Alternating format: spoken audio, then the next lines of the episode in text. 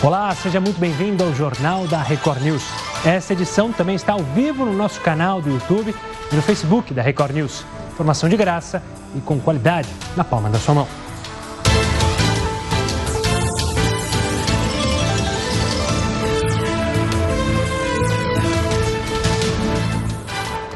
Vamos então aos destaques desta segunda-feira. Senado aprova auxílio de 600 reais para trabalhadores informais. Justiça dos Estados Unidos manda soltar José Maria Marim, ex-presidente da CBF. Mais de 7 mil brasileiros aguardam repatriação no exterior. Empresários temem desemprego e propõem isolamento vertical. Nosso convidado vai explicar. Prefeito do Guarujá coloca barreiras e impede que pessoas de fora entrem na cidade. Na sua opinião, atitudes como essa são essenciais para combater a pandemia? Mande para cá no nosso WhatsApp. O telefone é o 942 128 782. Indústrias se unem para oferecer manutenção aos respiradores artificiais que estão parados. São quase 4 mil aparelhos sem uso. Como explicar para as crianças tudo o que estamos vivendo atualmente? Nosso convidado vai explicar. Senado aprova a distribuição de merenda para famílias de alunos que tiveram as aulas suspensas. Nossa imagem do dia é a solidariedade dessa idosa de 87 anos que costura máscaras para distribuir entre os vizinhos. Médicos residentes se oferecem para ajudar no combate ao coronavírus. Outros profissionais da saúde seguem o exemplo. Isolamento social deixa o ar mais limpo na Europa. Seguindo outras empresas, Latam suspende temporariamente rotas internacionais. O que vai acontecer com os ovos de Páscoa que são nos estoques das fábricas? Coelhinho vai contar. A gaveta do jornal da Record News. Quando a fiscalização da Marinha vai impedir novos naufrágios, como o do sul do estado do Amapá. Termina nesta terça-feira o prazo para os saques imediatos do Fundo de Garantia. Confira se você tem direito. Energia solar avança. Audi instala painéis que vão produzir toda a eletricidade que a empresa precisa para operar na América Latina. O Jornal da Record News está em multiplataforma e por meio delas você pode nos cobrar a busca da isenção e a busca do interesse público.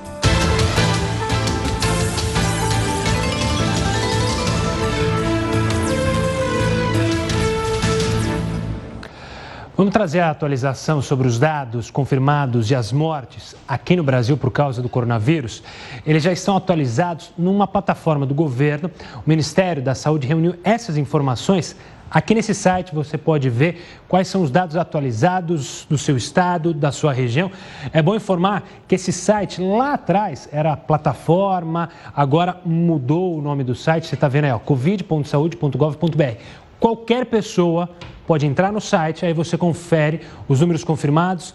Atualmente a gente tem 4.579 casos confirmados, 159 óbitos e a letalidade aqui no país é de 3,5%. É bom lembrar, o ministro Mandetta já falou isso, essa letalidade tende a diminuir justamente quando os testes rápidos chegarem ao país e aí a gente vai aumentar o número de casos e, consequentemente, isso tende a diminuir a letalidade. Mas aqui Relembrando, você pode entrar na sua casa aos casos confirmados por regiões, ali você vê norte, nordeste, centro-oeste, sudeste, sul.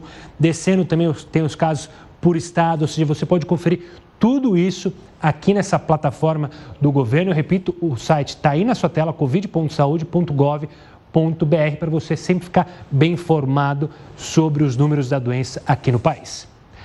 Falando de São Paulo, os hospitais ainda enfrentam problemas para conseguir equipamentos básicos de proteção contra o coronavírus. O doutor Yusuf Ali Meri Júnior, que é presidente da Federação dos Hospitais, Clínicas e Laboratórios do Estado de São Paulo, mandou um vídeo para a gente relatando quais dificuldades são. Nós, da Federação dos Hospitais do Estado de São Paulo, estamos muito preocupados. Muito preocupados com o quê?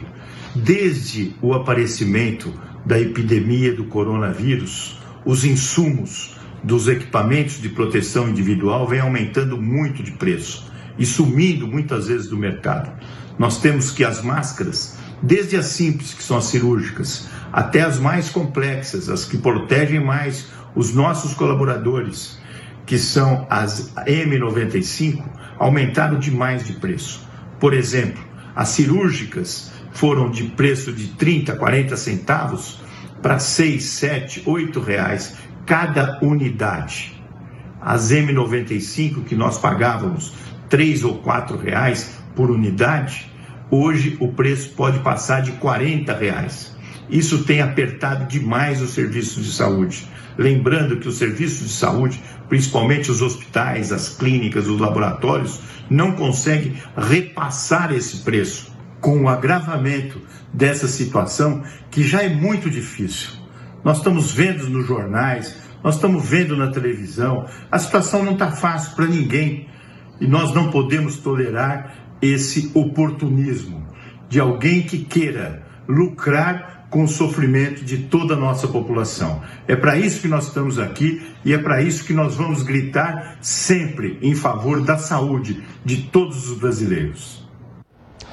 E olha, o Senado aprovou hoje o auxílio emergencial e agora esse texto segue para a sanção do presidente Jair Bolsonaro. O projeto prevê o pagamento de 600 reais para trabalhadores informais, autônomos e microempreendedores prejudicados pelo coronavírus.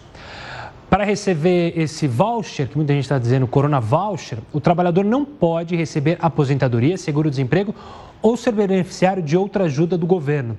Também não pode fazer parte do programa de transferência de renda federal, com exceção do Bolsa Família. No caso do Bolsa Família, o trabalhador pode ver qual hum, faz, qual é melhor para ele. Mas vamos ver quais são os requisitos para você é, que é profissional autônomo e quer saber? A gente tem aqui no nosso telão.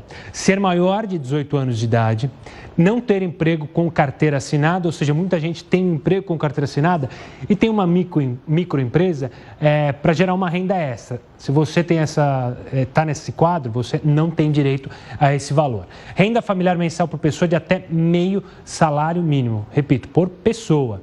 Renda familiar mensal total de até três salários mínimos. Esses são alguns requisitos para você que está interessado nesse assunto e, claro, que está preocupado é, em quando esse dinheiro vai chegar. Lembrando, ele vai agora para a sanção presidencial.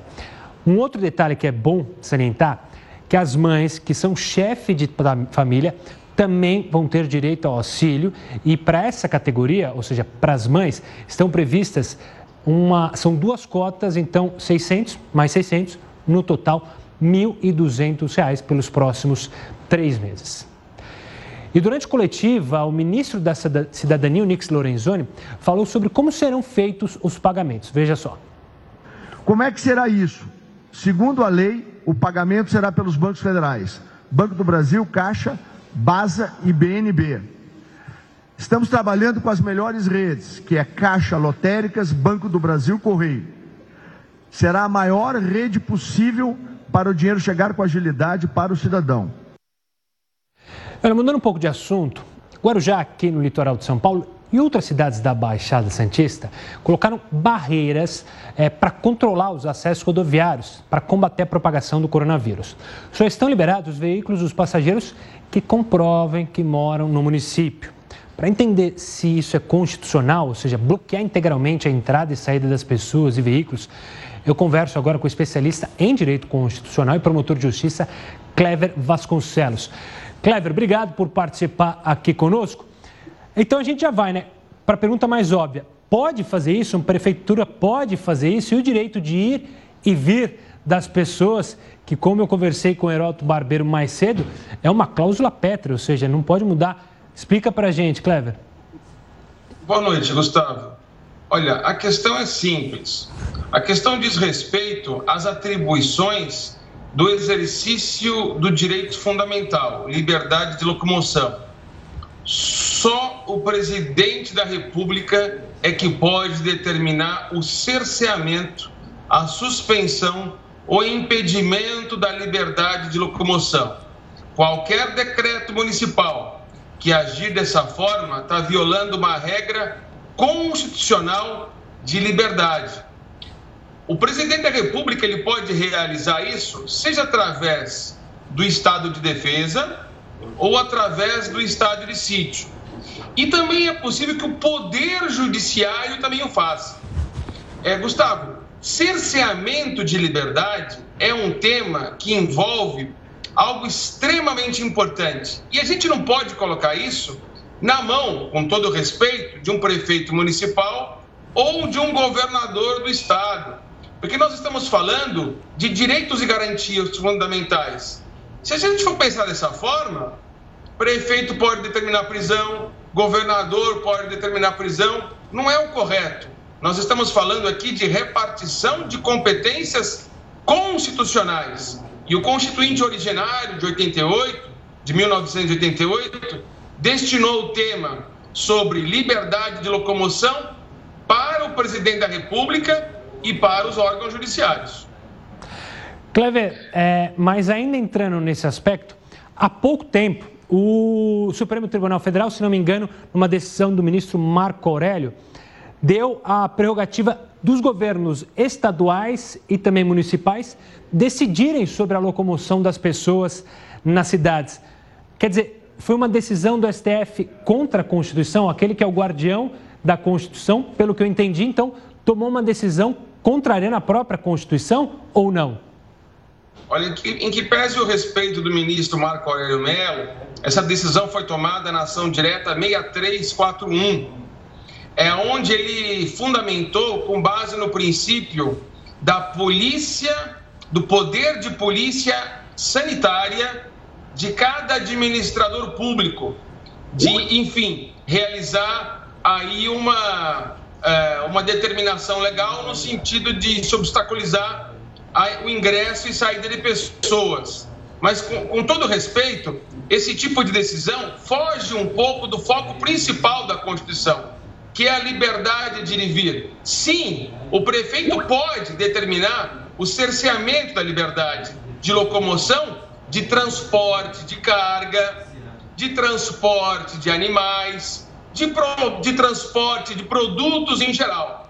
Agora, do transporte de pessoas humanas, isso não pode no Estado democrático de direito.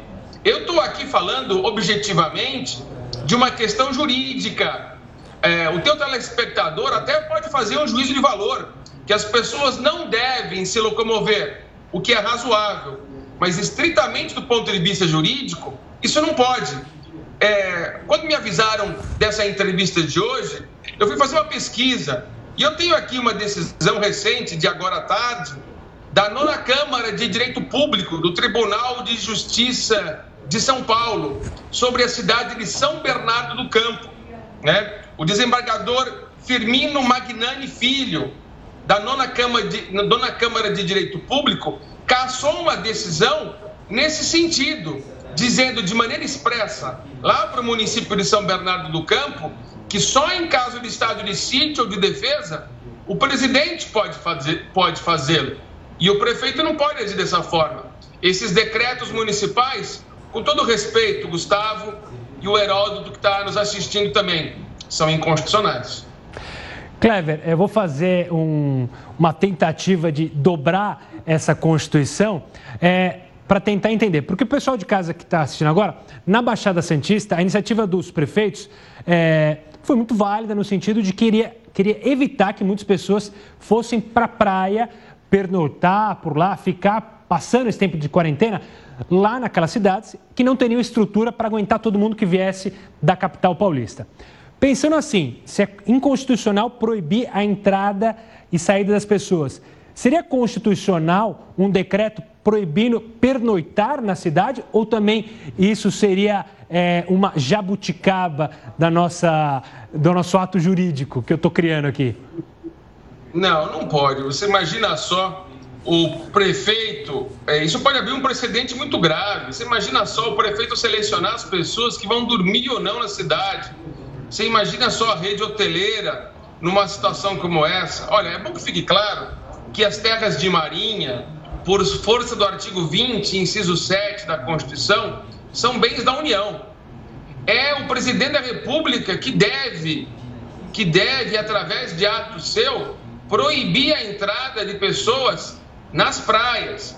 Eu acho ótimo, é, obviamente, as pessoas não saírem de casa, sou favorável. Inclusive, das pessoas não irem à praia. Eu estou de acordo com isso. Mas eu estou fazendo uma análise aqui do ponto de vista constitucional, jurídico. Se esse precedente for aberto, você imagine só numa outra situação, cada prefeito escolher quem vai entrar ou sair da cidade. Parece coisa de bang bang eh, de antigamente. O prefeito falar o que pode e o que não pode circular na sua cidade. Nós estamos falando de repartição de competências constitucionais. É uma questão jurídica a esse respeito. E quem pode cercear a liberdade de alguém, conforme as regras constitucionais, Gustavo e o Heródoto que nos assiste, é o presidente da República e o Poder Judiciário analisando cada caso concreto, cada peculiaridade. E óbvio, eu sempre, nas minhas redes, nas minhas redes sociais, eu tenho enfatizado isso nos últimos dias. Vige o bom senso, vige o equilíbrio. Nós estamos vendo aí uma polarização extrema de embate de um e de outro. Nós não estamos em campanha política, nós estamos em época de acautelamento, de bom senso, de resguardo. E é importante que cada indivíduo tenha essa consciência, Gustavo. Clever, quero agradecer demais a sua participação e a explicação técnica, porque é muito importante a gente analisar tecnicamente, não só numa questão de acho válido ou não acho válido. E para isso a gente convidou o Clever. Obrigado, Clever. Eu agradeço, Gustavo, agradeço a TV Record e ao amigo, meu amigo Heródoto Barbeiro. Forte abraço para o Clever. Se você pegou essa entrevista na metade, é, no trecho final, você pode acompanhar daqui a pouco no YouTube. A gente sobe a entrevista, você acompanha ela completa no nosso canal do YouTube, de graça, na palma da sua mão, a hora que você quiser. Eu e o Clever falamos do professor Heródoto. Por falar nisso, ele também traz informações, mas daqui a pouco, porque tem uma briga, uma queda de braço com as lojas americanas lá no Rio de Janeiro. Quem é, a, conhece as lojas americanas é uma loja é, que trabalha com alimentos, também com eletroeletrônicos. E na decisão da juíza, ela foi considerada um serviço essencial. Por isso, o Heroto volta daqui a pouquinho para falar sobre essa decisão, no mínimo é, polêmica, da juíza no Rio de Janeiro. Sobre a nossa pergunta do dia, é justamente relacionada a essa decisão de, da Prefeitura do Guarujá, mas de outras cidades, de fechar a entrada da cidade. Só pode quem é morador. Você acha que essas são ações válidas para combater a pandemia? Você viu há pouco uma entrevista técnica analisando se é constitucional ou não. Você pode dar a sua opinião, seja ela técnica, seja ela moral, seja o que você quiser. É só mandar mensagem para cá no 942-128-782. Lembrando que você pode participar também pelo Twitter, aí você manda no arroba, é, arroba não, hashtag JRNews, para a gente achar mais fácil, ou também no Facebook na nossa live. Agora eu vou falar com o Heródoto Barbeiro. Heródoto, conta melhor essa história da lojas americanas. Eu aqui eu dei um, um resuminho rápido, mas a justiça no Rio entendeu que ela pode ficar funcionando normalmente, ela, tem, ela é um serviço essencial. Exatamente. Aliás, essa decisão, Gustavo, da Justiça do Rio de Janeiro, ela foi pedida para algumas cidades do Rio de Janeiro, onde existem cadeias da chamada loja americana. Mas a juíza entendeu o seguinte: ela entendeu que os produtos que essa cadeia de lojas vende, eles são essenciais porque eles vendem também alimentos. Então, a juíza deu uma liminar dizendo que pode abrir em todo o estado do Rio de Janeiro e ela vai poder vender não só os produtos alimentícios, como outras linhas de produtos que são encontrados também na loja. Você sabe que ela é uma loja que possui uma quantidade imensa de, de, de produtos diferentes e ela está funcionando. Agora, Gustavo, chama a atenção o seguinte: é, o primeiro fato da loja ter pedido, né, o que vai fazer com que algumas autoridades não é, veja isso com bons olhos. A segunda questão é o seguinte: outras, outras cadeias de lojas podem fazer a mesma coisa. Porque a decisão aí foi da Justiça Estadual, por isso é que vale só para o Estado do Rio de Janeiro. Mas o advogado pode pedir na Justiça Federal, outras cadeias podem também pedir na Justiça Federal, e assim a gente ter uma quantidade de lojas maior aberta no Brasil, ainda durante essa semana. Quando eu vi agora há pouquinho um relatório da Confederação Nacional da Indústria, dizendo que na área industrial 79% das indústrias já sentiram o impacto do fechamento daquilo que nós adotamos agora na língua portuguesa com o nome de shutdown. Então, pelo menos pelas americanas, é o nome em inglês, ela não tem shutdown, se é que não vão derrubar né, a liminar dada pela justiça. Heroto, obrigado pela participação. E olha, a gente vai falar bastante aí. O Heroto falou da Confederação Nacional das Indústrias. O medo do desemprego está fazendo que empresários proponham justamente o isolamento vertical. A gente vai falar sobre isso logo a logo, justamente logo logo, justamente com o porta-voz da Confederação Nacional da Indústria, que foi a primeira a criar de fato uma proposta, a explicar por que, que isso é vantajoso, a como fazer. A gente volta daqui a pouquinho com essa e outras informações. Enquanto isso, vá para a nossa primeira live do Jornal da Record News. JR News de volta para falar que o governo da Itália vai estender a quarentena no país pelo menos até a Páscoa, que é no dia 12 de abril. A afirmação foi feita pelo ministro da Saúde do país. Os italianos estão em isolamento há três semanas e, inicialmente, a quarentena estava prevista para valer até a próxima sexta-feira. No entanto, com o aumento no número de mortes e casos de coronavírus, o governo italiano precisou aumentar o prazo. Vale lembrar que a Itália é o país mais atingido em termos de números de vítimas do coronavírus. Mais de um terço de todas as mortes de todo o mundo aconteceram no país europeu. Muito se fala sobre isolamento vertical, aquele que coloca em quarentena apenas os grupos de risco. A medida pode ser uma boa opção para diminuir o impacto econômico causado pelo coronavírus, mas pode colocar em risco a saúde das pessoas. Para falar sobre esse assunto, eu estou aqui com o gerente de pesquisa da Confederação Nacional da Indústria, Renato da Fonseca. Renato, obrigado pela participação aqui conosco. Esse tema é polêmico, há, claro, muitas divergências, mas o que a gente achou interessante é que a Confederação Nacional da Indústria, de fato, cria uma proposta para esse isolamento vertical. Como seria a proposta defendida por vocês da CNI? É, Gustavo, é, boa noite, boa noite aos telespectadores. Eu acho que inicialmente a gente precisa é, evitar o 8800, né? ou seja, a proposta um isolamento total e uma abertura total. É, o que a gente vem propondo, na verdade, é que o país tem que começar a se preparar para um momento de abertura. Hoje a crise já está afetando um grande número de indústrias, né? na área de serviço nem se fala, setor de restaurante, setor de, de, de diversões, né? de, de, música, isso foi muito afetado. É, obviamente, o isolamento ele é necessário para a gente evitar um, uma disseminação muito grande da indústria, né? ou desculpa, da, da doença na população, mas a gente já precisa começar a pensar lá na frente, porque obviamente a gente saiu de uma crise de 2014 que a gente é, enfrentou durante os dois anos e a gente corre o risco, na verdade o mundo inteiro corre esse risco, é uma, um resultado que, na, que nós não sabemos exatamente o que vai acontecer, mas de a situação se complicar com maior desemprego, maior renda.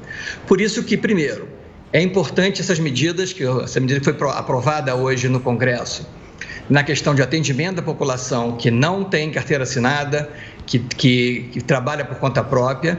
Você precisa ajudar as empresas a não quebrarem, né?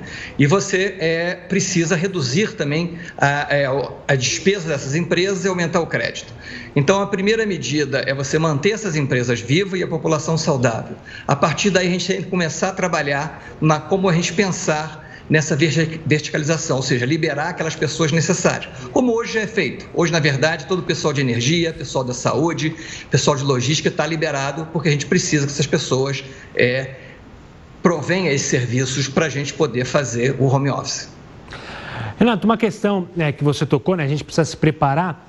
É, teria mais ou menos ideia de é, para quando isso, assim, é, porque é uma medida, a medida que a CNI é, aponta é, de testes rápidos, de isolamento das pessoas que passarem nesse, que não passarem nos testes, ou seja, que foram é, detectadas com vírus, ser isoladas. Isso requer uma logística bem muito pensada entre tanto é, os agentes privados quanto os agentes públicos. É algo que é para um tempo mais acima, né? A gente ainda não tem os testes rápidos no país. É, isso para você, na cabeça de vocês da CNI, seria a partir de quando, por exemplo? Claro, pensando que a crise é, sanitária com a saúde vá se acalmando e a gente consiga controlar ela. Olha, o, o momento inicial, na verdade, é o grande esforço para a gente ter esses testes, mas também os equipamentos de proteção individual, ou seja, a construção de mais leitos de hospitais, é, por exemplo, nós estamos construindo hospitais, nós estamos com os, os, profissionais de saúde trabalhando e a gente tem que evitar ao máximo que esses profissionais sejam contaminados, né? Porque senão vai ter uma dificuldade ainda maior de avançar. Então é importante, a gente está vendo essa dificuldade do país, e na verdade não é só o Brasil, é o mundo todo, de ter máscaras, de ter álcool gel, de ter aventais, luvas. É, a gente está trabalhando junto com o Senai e várias empresas na possibilidade de, primeiro, produzir mais respiradores. Uma outra medida que foi colocada recentemente, é, com vários estados e empresas também funcionando, é fazer a manutenção de respiradores que não estão funcionando hoje, que já estão na rede pública de saúde, né? e também na construção é, de máscaras e aventais. Então, o primeiro passo é a gente aumentar a produção, conseguir disponibilizar para que esse pessoal que está trabalhando hoje, a gente também evite que eles peguem o contágio. E a partir do momento que a gente consiga ter uma produção maior, aí sim você consegue fazer essa liberalização testando as pessoas. Agora, também é importante já passar para essas fábricas que precisam continuar operando. A gente tem hoje as fábricas de alimento, fábrica de é, farmacêuticos, a parte de material de limpeza, que precisam continuar operando e a gente precisa dar uma garantia, né? Pelo menos eh, testando esses funcionários para evitar que uma grande parte dos funcionários realmente fique contaminada e aí você inviabiliza a produção. As indústrias que hoje não são consideradas essenciais, ou seja, que não estão nesse hall que você mencionou, de que estão funcionando, qual é a maior preocupação delas? A gente consegue dizer quais são os pontos que mais afligem é, a rede industrial? Se é a questão de ter capital de giro para pagar os funcionários, a questão dos impostos. O que, que você pode falar da CNI para a gente? É, Gustavo, esse ponto é importante. Um, um, só um detalhe rápido. A gente tem que tomar um cuidado nas medidas de, de, de controle de logística, de entrada de caminhões, etc porque não é só o álcool. Você precisa da embalagem, você precisa de matéria-prima. Mesma coisa com as máquinas é, para fazer tecidos. Então, é cuidado com essa definição do essencial. É preciso trabalhar com, com atenção nessa linha toda. Agora, o mais importante, como você falou, é dar respiro às empresas. Então, por exemplo, no setor de serviço, restaurante, que foi o primeiro impactado, você está vendo a dificuldade que essas empresas têm de pagar os salários dos seus trabalhadores, porque eles não, eles não conseguem, não tem mais receita. Né? E isso está chegando na indústria. A gente fez uma pesquisa recentemente mostrando que o impacto já chegou em nove de cada dez indústrias no país, não tão severo em todas, né? algumas é, mais do que outras, mas com uma dificuldade grande de cumprir as suas obrigações, mesmo parada, seja pagar aluguel, pagar energia, pagar salários, sem receita. Então, por um lado, uma das nossas propostas é que o governo abra mão de receber nesse momento os tributos, a gente paga, as empresas pagariam esses tributos depois de 90 dias, depois de, de 180 dias, mais à frente. Né? É, uma outra importante que o, que o Banco Central, o BNDES, vem tentando colocar é aumentar o crédito, as empresas vão precisar pegar emprestado para arcar com essas despesas e lá na frente ela poder pagar esse empréstimo. Então, para isso, eu preciso de linhas de créditos, e aí ban os bancos públicos são muito importantes nisso, porque o setor privado, com o medo do risco, recolheu esse seu crédito, mas estamos conseguindo, tentando, né? A gente foi divulgado é, domingo, né, uma, o BNDES, junto com alguns bancos privados também, uma abertura de crédito para pequena empresa, até para pagar salários. Né, e a gente precisa também ter essa mobilidade de decisão rápida no emprego. Você rapidamente trocar para banco de horas, trocar para home office, ou seja, um pouco mais de agilidade que hoje a legislação não permite, de modo a você é, vai ter menos emprego agora, mas não perca o emprego totalmente. Assim que a economia retomar, essas pessoas possam voltar a trabalhar novamente. Renato, quero agradecer a presença aqui conosco, a participação dentro do jornal da Record News, falando um pouco sobre a questão da indústria, que é, claro, uma preocupação de milhões de brasileiros. Obrigado e até uma próxima, Renato. Eu que agradeço, muito obrigado. Lembrando que se você quiser acompanhar essa entrevista, daqui a pouquinho a gente sobe ela no YouTube. Se inscreva no nosso canal, ative as notificações para sempre ficar bem informado. E mais de 8 milhões de idosos foram vacinados contra a gripe. Esse número representa 42% do total da população idosa que deve ser alcançada na campanha de vacinação. A primeira fase dela prioriza idosos e trabalhadores da área da saúde. Ao todo, foram enviadas 23 milhões de doses para os estados. A campanha começou no dia 23 de março e irá até o dia 22 de maio. Bom, representantes da indústria e do Senado, a gente falou da indústria, né? olha que legal. Eles se uniram para fazer a manutenção de respiradores mecânicos que estão parados. Pois é, algo em torno de quase 4 mil ventiladores pulmonares estão sem uso no Brasil, seja porque precisam de manutenção ou foram descartados. Todos esses aparelhos são essenciais no tratamento da Covid-19. A gente tem falado bastante aqui. Cada ventilador que for recuperado pode atender 10 pessoas. Existem 25 pontos para a coleta dos equipamentos. A lista completa deles está no site da CNI. Agora vamos falar, infelizmente, de um tema chato de falar, né? Com Heródoto Barbeiro, porque em tempos de coronavírus sempre há aproveitadores para ganhar dinheiro. Pode isso, Heródoto? Pois é, o pessoal realmente espera ganhar dinheiro. Agora, Gustavo, como você acabou de mostrar os respiradores aí, a gente percebe que muitas vezes não falta equipamento nos nossos hospitais, falta manutenção. Às vezes você tem tomografia, que é uma máquina que custa caríssimo e não funciona porque não tem manutenção e vai por aí afora. E agora que a gente precisa dos respiradores, a gente está vendo aí que tinha 4 mil então esperando para ser para ser avaliado. É uma coisa que a gente precisa pensar, né? não é possível que isso funcione desse jeito. Mas olha, quando a gente diz que algumas pessoas se aproveitam da situação para ganhar dinheiro, eu estou falando logicamente de uma forma honesta. Tá? Qual é a forma honesta? Essa história de coronavírus tem feito as pessoas também ficarem muito assustadas com a, a, gripe que nós normalmente temos quando chega o inverno no Brasil. E todo mundo passa por, uh, por vacina. E normalmente essas vacinas são dadas gratuitamente nos postos de saúde, mesmo porque nós pagamos por isso, não é de graça, sai do nosso bolso, é do nosso imposto. Mas no primeiro dia em que essa vacina teve à disposição, teve uma enxurrada de gente, correu todo mundo nos postos e o que aconteceu? A vacina acabou. Né? Acabou. Muito bem. Aí você sabe que para alguns, crise é oportunidade também de crescimento e de faturamento.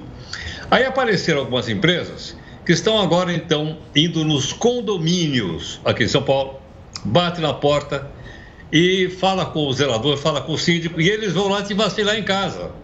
Ou melhor, em casa não, no salão de festa do prédio. E eu estou te falando que isso aconteceu exatamente no prédio onde eu estou morando.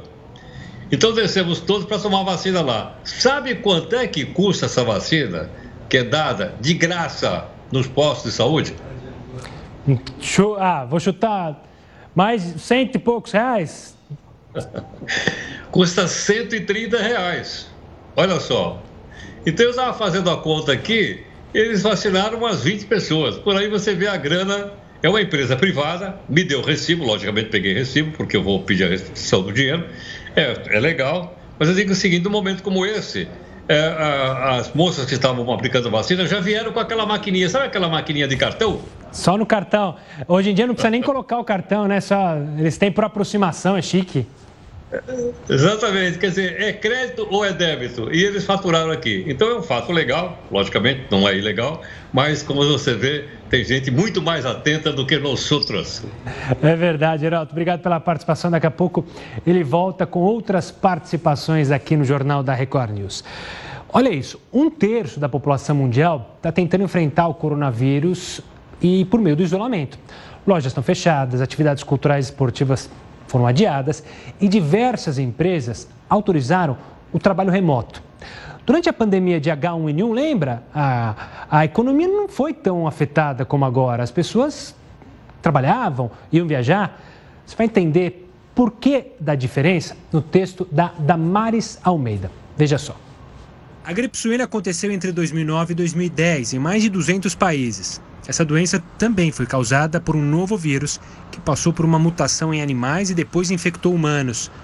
Cidades e países não ficaram em quarentena. Em alguns lugares, turistas passaram por triagens e os casos suspeitos foram isolados. Aulas também foram suspensas.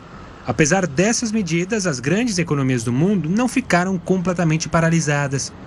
O presidente Jair Bolsonaro disse, inclusive, que a reação à gripe suína não esteve nem perto do que está acontecendo atualmente. Um dos motivos para a forma diferenciada de lidar com as pandemias é que o coronavírus é mais grave que o H1N1. Ambos são transmitidos da mesma forma, por meio de tosses, espirros ou contato com pessoas infectadas. Mas a gripe suína é duas vezes menos transmissível que o coronavírus.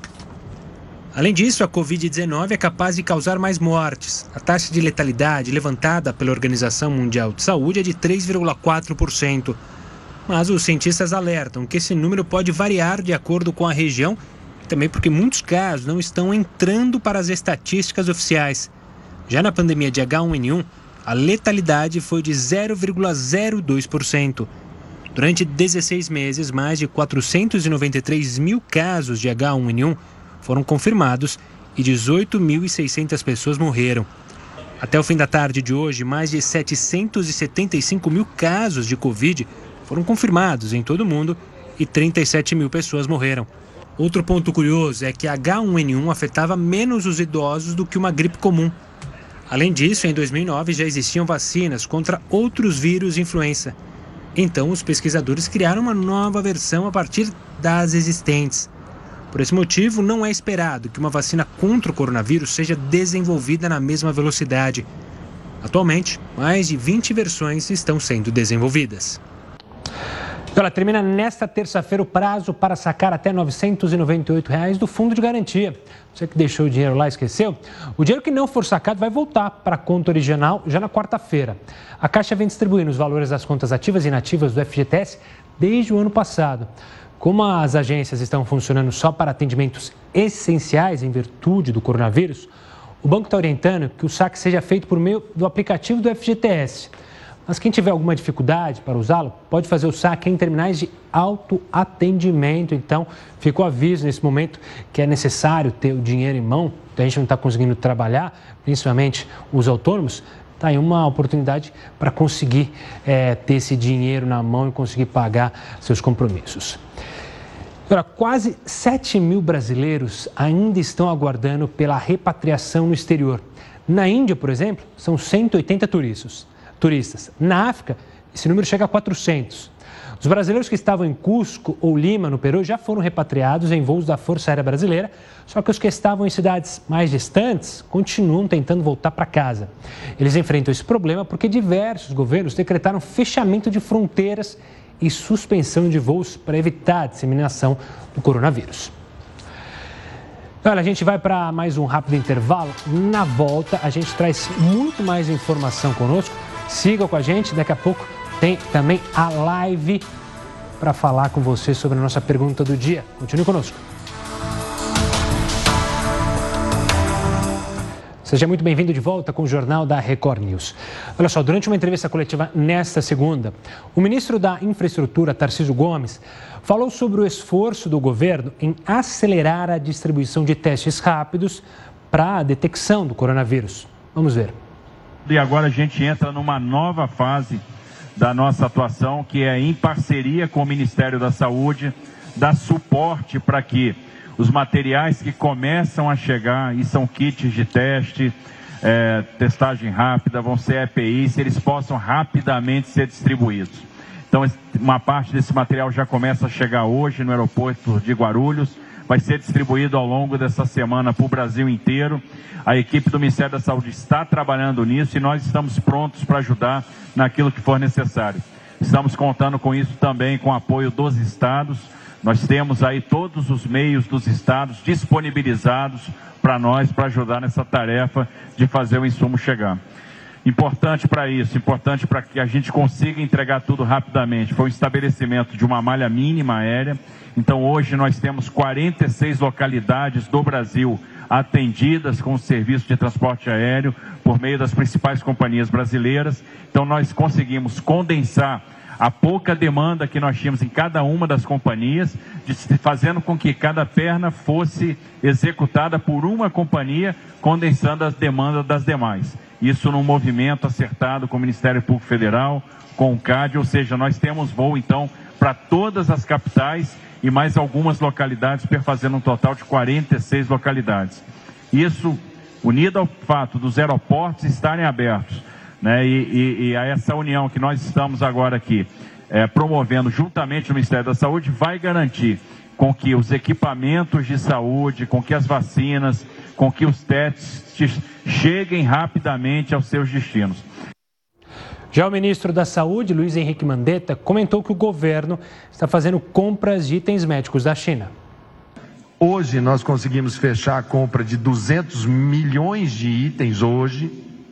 O mercado começou a se ajustar, já estamos com 92% da produção chinesa voltando ao normal. A gente imagina que nesse mês agora de abril, essa compra nós vamos testar o prazo de entrega eles têm até 30 dias para entregar. Nós vamos ver se isso vai chegar aqui com 5, com 10, com 15, com 20 ou com 30. Pode ser que para a gente colocar esse material aqui, pode ser que o ministro Tarcísio vai ter que fazer uma logística internacional. Pode ser que vai ter que mandar cargueiros lá na China para pegar esse material para voltar. Então, isso agora, após a assinatura desse contrato, aí a coisa pode andar. Durante essa entrevista coletiva também foi falado sobre os testes rápidos. Em Brasília, a expectativa é de começar logo mais um drive-thru para testes rápidos. Isso aconteceu em alguns países é, do globo, mas a gente queria saber, e nas farmácias? Será que eles vão chegar? Será que eles vão para as farmácias? Quem vai responder é o Heródoto Barbeiro. E eu já te pergunto, se chegar nas farmácias, a gente não corre o risco de acontecer o que aconteceu com a cloroquina, ou seja, o pessoal ir lá e comprar um monte de uma vez só? Olha, claro, Gustavo, corre realmente esse, esse risco. Mas queria lembrar o seguinte: uh, essa proposta em Brasília de um drive-thru, acho que drive-thru é mais uma palavra da língua portuguesa recente. Só porque o Herói está falando mal dessa mania, alguém que trabalha aí nos, no, no mundo da internet ficou bravo, que ele está criticando é, as línguas americanas e travou ele aqui. Ah, não, ele está de volta aqui. Ó. O pessoal está querendo, acho que alguém está conspirando contra você e as suas críticas às palavras americanas. Não, não, não. não eu estou brincando, mas é que pararam bem na hora que você estava falando disso. Eu tenho que atualizar, eu acho legal. Drive-thru, shutdown, é não é? Mindset. E outras coisas mais, a gente tem que aprender, ué, eu estou aprendendo. Eu apenas estou dizendo que é uma coisa nova. Agora, essa daí seria o seguinte: no drive-thru você entra lá com o carro no McDonald's, pega o lanchinho, o burger e dá uma mordida nele e vai para rua. Essa proposta em Brasília seria o seguinte: você entra no drive-thru do teste, bota a mãozinha para fora, ela fura a mãozinha e do outro lado você já tem então o resultado. Agora, deixando a ironia de lado, logicamente, essa brincadeira da, do inglês.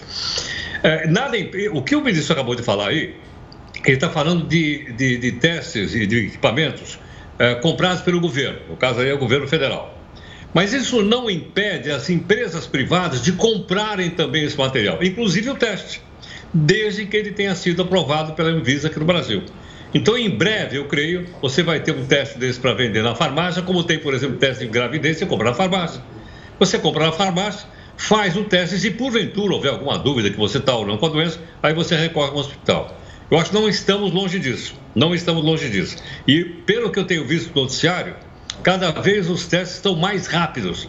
Agora vi aí um, um teste dizendo que em três minutos é capaz de identificar se a pessoa está ou não doente. Então, apesar das palavrinhas inglesas, sabe como é que era chamado isso antigamente? Como? Anglicismo. Ah, claro, a gente fica. E o que me dá. Mas hoje não vamos usar, não, não, não, não, vamos tirar fora. Hoje são as palavras da web, ponto final. Mas me incomoda, eu sinceramente me incomodo quando as pessoas não falam palavras. É em português que existem para falar palavras em inglês, tipo budget. Uso orçamento, qual que é o seu budget? É, qual que é o seu orçamento, horas? Enfim, Heroto, obrigado pela participação. Daqui a pouco você está de volta aqui conosco. Vocês que estão acompanhando a gente, vocês também se incomodam? Ou não? Gostam de falar as palavras no inglês. O Heroto falou que está se adaptando. Mas, ó, vamos falar sobre outro assunto. Se a pandemia do coronavírus afeta nós, adultos, você aí de casa, Imagina como é que fica a cabeça das crianças nesse momento. Como é que a gente explica para uma criança de 3, 4 anos, até para um adolescente que, olha, vocês têm que ficar em casa, você vai comemorar seu aniversário em casa e explicar por que está tudo isso acontecendo. Você vai entender logo mais aqui no Jornal da Record News com mais uma entrevista com uma especialista para analisar e te ajudar até a lidar com esse problema na sua casa. Agora a gente vai para mais uma live. Bom, e olha, como eu disse, em tempos de quarentena, a suspensão de aulas é, tem deixado muita gente preocupada. Uma pergunta que muitos pais estão fazendo é como explicar o que é coronavírus para as crianças. Pensando nisso, nós convidamos a psicóloga Débora Moss para saber como abordar o assunto com as crianças. Débora, obrigado pela participação aqui conosco. Vamos lá, Débora, então como é que a gente faz? E principalmente, imagino que a maneira de falar com as crianças depende, obviamente, da faixa etária, não? Exato, obrigada, Gustavo, pelo, pelo convite aqui. Vamos lá, tá difícil para todo mundo é, imagina para as crianças entenderem o que está acontecendo em meio a esse caos aí da quarentena. É, claro que vai depender da faixa etária, porque é, o manejo de como passar uma informação tão abstrata, que é um vírus que ninguém está vendo, mas que está todo mundo apavorado dentro de casa, a gente precisa primeiro passar tranquilidade e tentar fazer de uma forma que seja o mais concreto possível para as crianças da faixa etária entre 2 e 4 anos. Então tá, tem muitos vídeos na internet que podem é, ajudar os pais a, a mostrar é, de uma forma bem visível, é, mostrando na mão. Então, tem é, vídeos que estão mostrando assim com orégano, até molhando a mão e mostrando que o vírus passa para o amiguinho e que dá para lavar a mão e assim é focar bastante nessa questão da prevenção, porque está todo mundo muito assustado e de repente parou a rotina das crianças e elas não estão entendendo nada. Então, é preciso explicar o que, que é o vírus e explicar por que está todo mundo dentro de casa, que é justamente a questão da prevenção. Então, esses os pequenininhos. Os mais velhos, o manejo já é diferente, até porque eles têm muitas informações. Então, é, é partir do repertório deles, até para não é, falar nem menos e nem mais do que eles sabem, é, tirar um pouco da, das fantasias, dos medos, é, tirar essa questão do do pânico, é, medo é normal, faz parte do mecanismo de defesa, agora não pode panicar. Então, tranquilizar essas crianças que, que todo o esforço é justamente para prevenir, para que isso não se espalhe. Débora, a nossa população, em especial a população brasileira, ela tem um problema muito sério de ansiedade. Imagino que a ansiedade nas crianças também exista. É, o pessoal de casa deve ter visto vídeos na internet de crianças que não estão podendo curtir o aniversário com os amigos. Isso choca bastante, deixa a gente bem tocado. Como trabalhar com a ansiedade e com uma possível depressão numa criança que está ficando em casa sem encontrar os amigos, principalmente adolescentes que adoram é, ficar com o grupo deles, fofocar, é, imaginar no futuro. Isso tem é, um dano sério para a mentalidade das crianças, para a saúde mental dos adolescentes, não?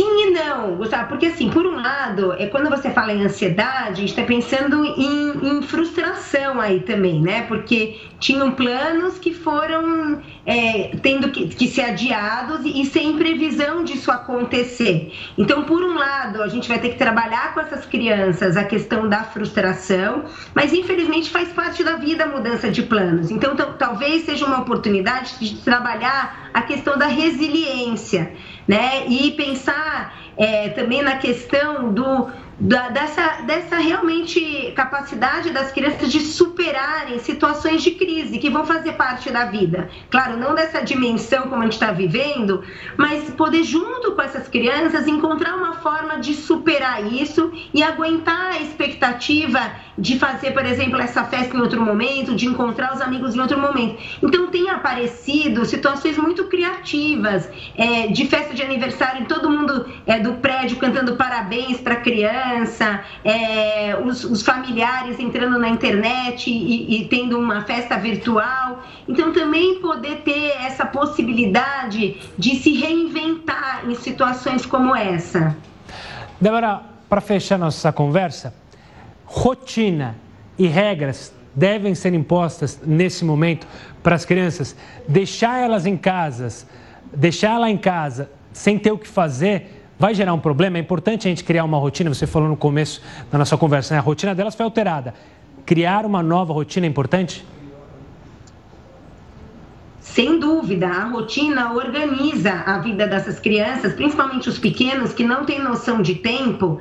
É nessa ordem das atividades do dia que elas se organizam. Então, agora é preciso apresentar uma nova rotina, elas vão precisar de um tempo para se ajustar mas é super importante que tenham atividades que muitas as escolas enviaram, tem momentos que tudo bem usar das telas, da tecnologia, principalmente porque os pais estão trabalhando, então essa vai ser uma carta na manga em situações onde eles não podem é, ficar tão próximos, mas tem momentos em família, de lazer, de trocas, vamos sair dessa situação mais fortalecidos, então é preciso então que dentro dessa rotina esteja um equilíbrio aí de atividades saudáveis para as crianças, mesmo que elas não possam sair lá fora para gastar energia.